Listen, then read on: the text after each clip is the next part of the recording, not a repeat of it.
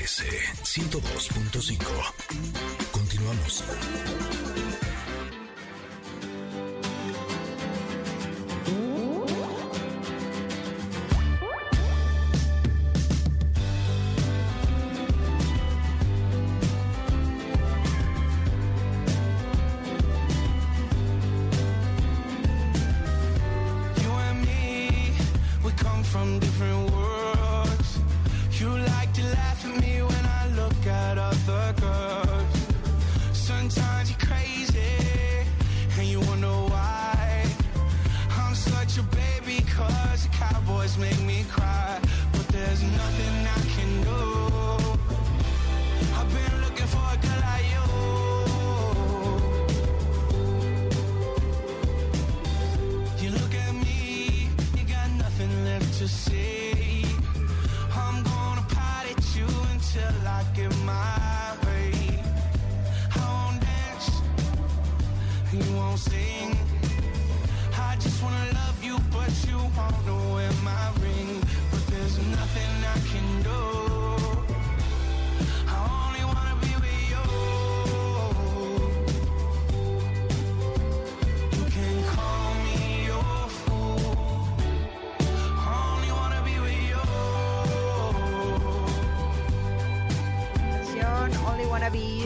Post Malone para darle la bienvenida a nuestra siguiente invitada, que nos tiene un tema tan interesante porque eh, muchas veces cuando escuchamos que hay avances tecnológicos es algo que nos llena de mucha emoción, ¿no? Nos gusta tener en nuevos celulares, que si las computadoras, que si los robots, y cuando hablamos de estas cosas nos fascinamos.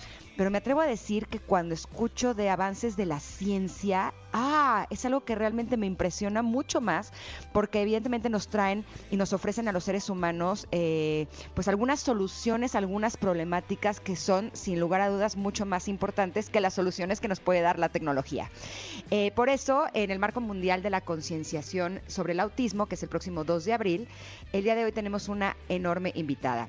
Ella se llama Joana Ojeda, es ingeniera biomédica con maestría en tecnología en células troncales por parte de la Universidad de Nottingham en Inglaterra y actualmente es presidente de la Asociación Vida y Células Madre eh, y nos va a compartir sobre los avances de la ciencia para tratar el autismo, esta condición que cada vez es más común y que sin lugar a dudas estos avances le van a dar una mayor calidad de vida a quienes eh, tienen autismo, pero también a sus familias. Buenos días, Joana, ¿cómo estás? Hola, ¿qué tal? Buenos días, muy bien, gracias. Estamos realmente contentas de darte la bienvenida el día de hoy para que nos hables precisamente de este tema. ¿Cuáles son los avances de la ciencia para tratar el autismo?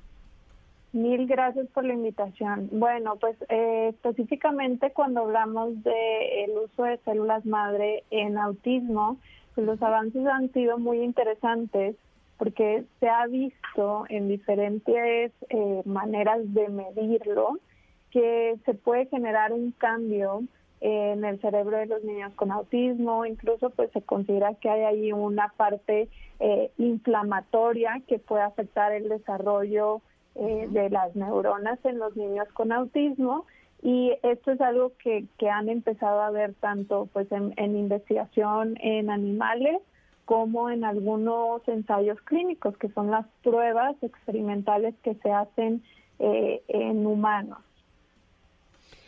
Hola, te saludo también yo, soy Tamara Joana, bienvenida.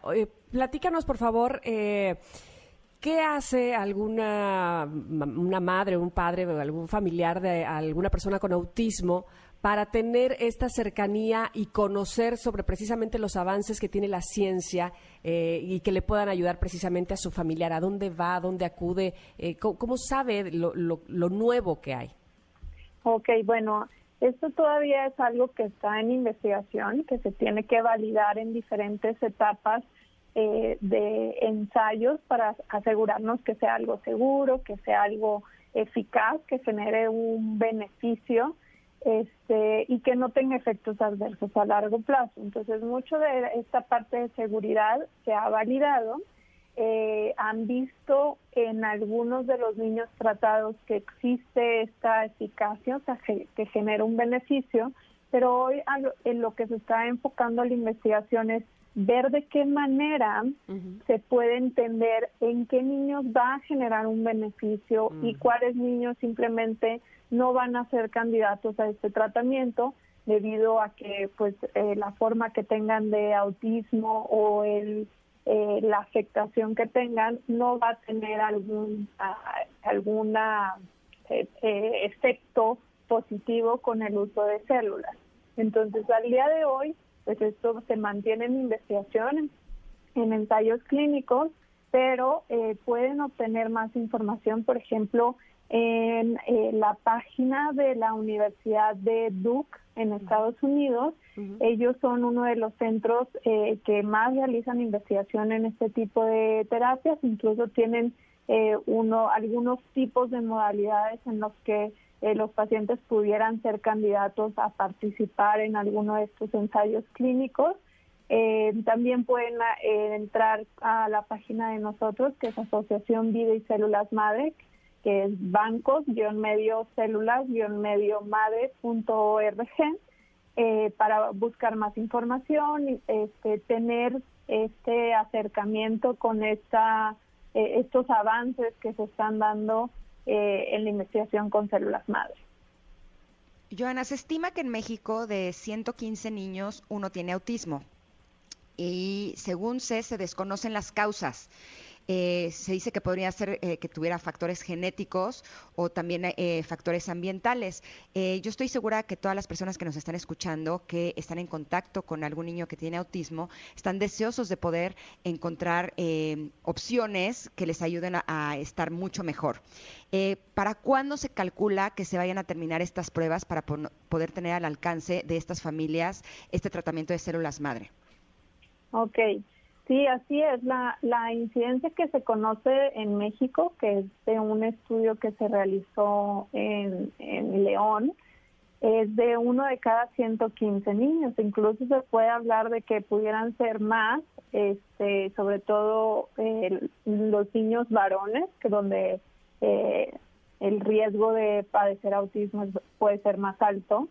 Eh, y aquí lo, lo importante sobre esto es que sea se realice un diagnóstico temprano, que se genere esta eh, conciencia de qué es, eh, que, cuáles son los síntomas que pudieran estar presentando, eh, no sé, los niños de dos o tres años, que eh, ayuden a los papás a que se haga este diagnóstico temprano, que se acerquen a, al pediatra y que pues puedan empezar con las eh, terapias convencionales que existen actualmente. Esta eh, investigación que se realiza con células del cordón pues, se planea como algo que pueda ser complementario o que ayudara a, eh, darle este boost a, a, lo que estos niños pueden llegar a desarrollar naturalmente. Ahora, el tiempo que puede tardar en que se esta sea una, un tratamiento convencional o que se incluya dentro de eh, los tratamientos o terapias em, complementarios, pues puede tardar años según cómo se vaya desarrollando eh, la investigación, ¿no? Aquí algo muy importante y que ha sido complicado de, en desarrollar tanto medicamentos como terapias en autismo es que es algo que es muy heterogéneo, es muy diferente cómo se puede presentar en un niño, eh, si hablamos como de una eh, población general, es una de niños con trastornos del espectro autista, pues pueden reaccionar muy diferente, pueden tener capacidades muy diferentes y síntomas muy diferentes.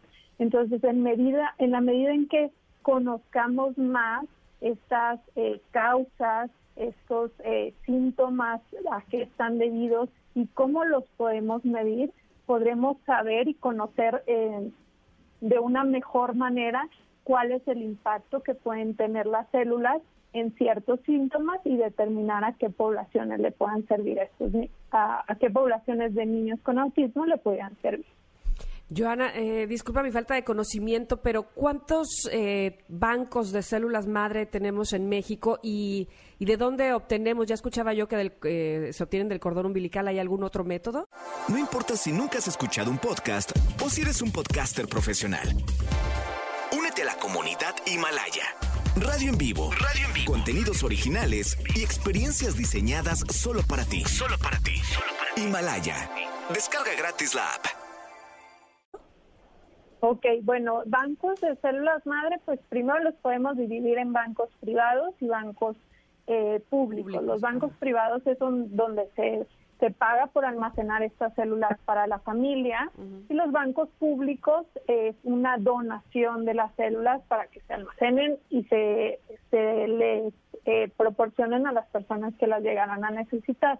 Ahora, hay bancos eh, públicos en la, en, por ejemplo, en la Ciudad de México, en Monterrey, en Guadalajara, eh, y bancos privados, pues hay, eh, parece que deben de ser alrededor de cinco o seis, que son los los los que tienen una eh, como mayor experiencia y mayor tiempo o presencia en el país. Y de pues de estos bancos pues tienen una cobertura prácticamente a nivel nacional. Ahora, estos bancos están muy enfocados al almacenamiento de células del cordón umbilical, que pueden ser almacenadas de la sangre del cordón, que es un tipo de célula, y del tejido del cordón, que es otro tipo diferente de, células madre.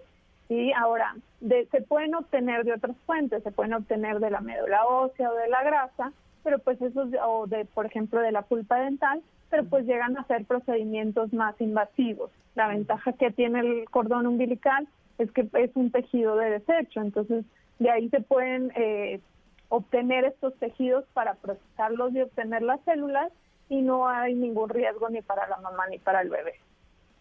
Eh, Joana, cuando nació mi hijo el más pequeño, eh, había mucha información sobre eh, los tratamientos de células madre de los familiares de pacientes con diabetes tipo 2. mi hijo, el más grande, padece diabetes tipo 1 y yo congelé estas eh, células madre porque estoy esperando a que los avances de la ciencia lleguen al punto en el que ya pueda haber un tratamiento también para diabetes tipo 1.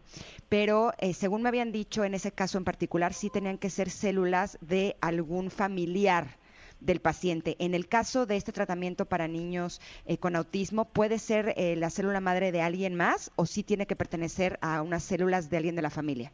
Depende. Hay dos enfoques o dos líneas de investigación eh, con células madre para autismo, que pueden ser células de sangre cordón o células eh, que son las mesenquimales, que como les decía, pueden, las podemos obtener de diferentes fuentes, incluidas el tejido del cordón umbilical. Ahora, eh, tienen propiedades similares, pero son células muy diferentes. ¿No? Por ejemplo, en el caso de las mesenquimales, estas mesenquimales no requieren una compatibilidad estricta. No significa que nos pueden poner células de cualquiera, pues tienen que llevar un proceso especial este, donde se determine que son células puras y demás para que sean seguras. Eh, en el caso de las de la sangre del cordón o de la médula ósea, estas células son diferentes y estas sí requieren una compatibilidad estricta. Entonces, dependiendo de cuál sea el, este, la estrategia del tratamiento, sería si se requiere eh, que sea eh, un tratamiento con sangre de cordón umbilical y qué compatibilidades se estarían necesitando. Específicamente para eh, los estudios que se han hecho con sangre de cordón umbilical, sí están pidiendo que sea o sangre del propio bebé o del propio paciente, eh, sangre cordón del propio paciente, o eh, que sea de un hermano que sea 100% compatible. Eh, la ventaja es que hoy también se realiza investigación con células mesenquimales y pues las mesenquimales sí abren la posibilidad de que pueden servir de cualquier miembro de la familia, este, incluso a lo mejor tíos, primos y demás. Eh, ahorita que mencionas esta parte de lo de diabetes, de hecho, eh, la investigación es este, últimamente ha salido información sobre cómo se pueden crear este, como esta parte de eh, de, la, de los islotes del páncreas que se dedican a producir insulina, que también pues, este, avanzado un poquito en cuestión de cómo pudiera ser el tratamiento en el caso de diabetes tipo 1. Perfecto. Joana, te agradecemos muchísimo toda la información tan valiosa que nos has dado en este programa. Si alguien de nuestro público quisiera eh, más de esta información, ¿en dónde te podrían localizar? Claro, eh, nos pueden escribir en la sección de contacto en la página bancos-medio células-medio madre.org, que es la página de la Asociación Vida y Células Madre. Perfecto. Muchísimas gracias por, por haber estado con nosotros y darnos esta información valiosa. Gracias. Gracias a ustedes por la invitación. Buen día. Gracias, qué interesante, ¿no? Totalmente. Me emociona muchísimo que en un futuro pues van a encontrar soluciones para todos los padecimientos y condiciones de todos los seres humanos, ¿no? Así es, ojalá que sea eh, un futuro muy cercano. Por lo pronto, nosotros... Ahí vamos, ahí vamos. Ahí vamos, exactamente. Estamos cerquita. vamos a ir un corte, eh, que ese ya lo tenemos más que cercano, ya nos está pisando, pero regresamos, porque somos Ingrid y Tamara, estamos en MBS en el 102.5.